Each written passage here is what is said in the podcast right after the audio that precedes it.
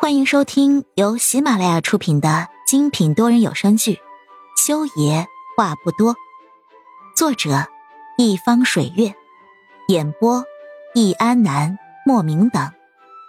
本书全部免费，记得订阅收听哦。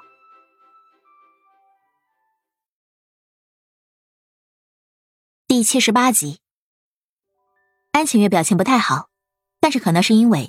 屋子里的是裴丽丽，而不是裴木修，所以难看是难看，但是还不至于太难看。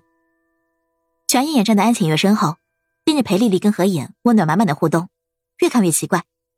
哎，你说这孩子是何影前夫的儿子，却不是何影生的，他妈妈到底是谁啊？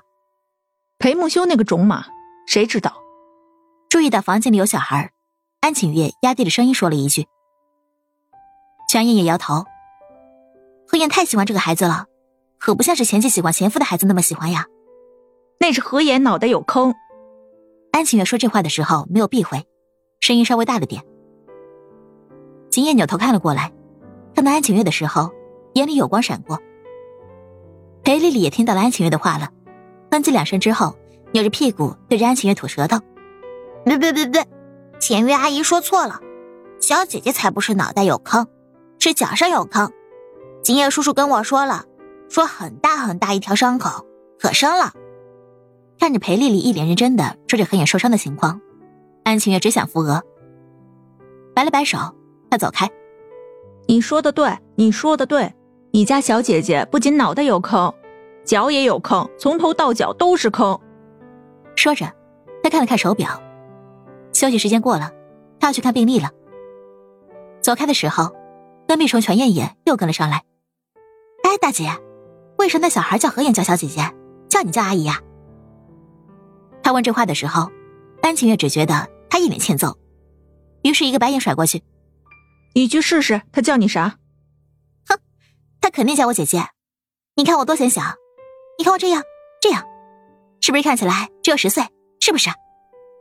全爷爷一边说，一边把梳到头顶的刘海放了下来，黑长直夹齐刘海，以及他本来就只有一米五的小身板安晴月的目光在他身上扫了一遍，上三路下三路，冷哼了一声：“哼，看起来像发育不良。”大姐，你全言也不干了，不过撒泼打滚这些招对安晴月可不敢用，没办法，他只能继续跟上说正事儿。话说回来，你没觉得，就没有一点点觉得，这孩子跟何眼长得可真是像呀？那眼睛，那嘴巴，鼻子比较像裴大叔了。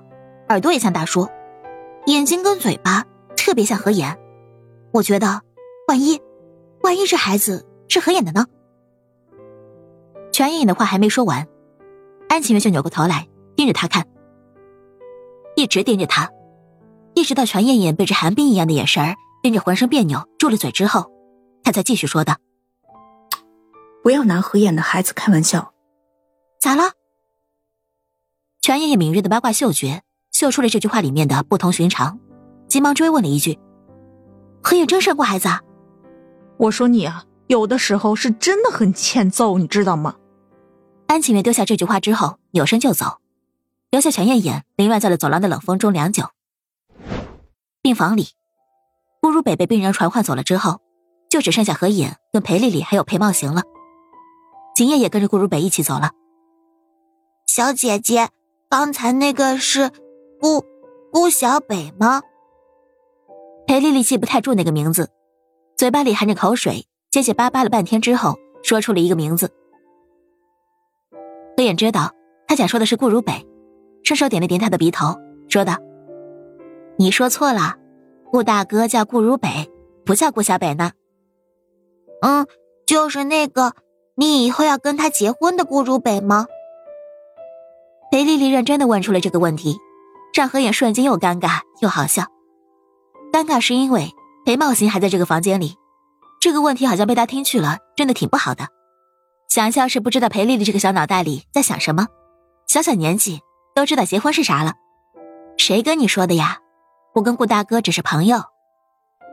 何影向裴丽丽搂紧了一点，你别乱说哟。小姐姐，我我可以求求你一件事吗？突然。裴丽丽很认真的说出了这句话，何影听得愣住了。裴茂行也被这句话吸引了注意，奇怪的看着裴丽丽。丽丽，你想要什么，阿姨都可以给你买，没有什么求不求的哟。何影是真的不知道裴木秀平时是怎么跟孩子相处的，怎么这个孩子这么早熟，早熟的让人心疼。不不不，小姐姐，丽丽想要的才不是钱可以买来的呢。裴丽丽声音老大了，好像在说这个问题真的是个特别严峻的问题。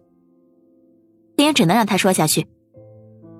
丽丽想叫小姐姐叫妈妈，以后小姐姐跟谁结婚，我就叫谁爸爸。幸亏何眼没有再喝水，不然听了裴丽丽这番话，何眼铁定一口水能喷出来老远老远。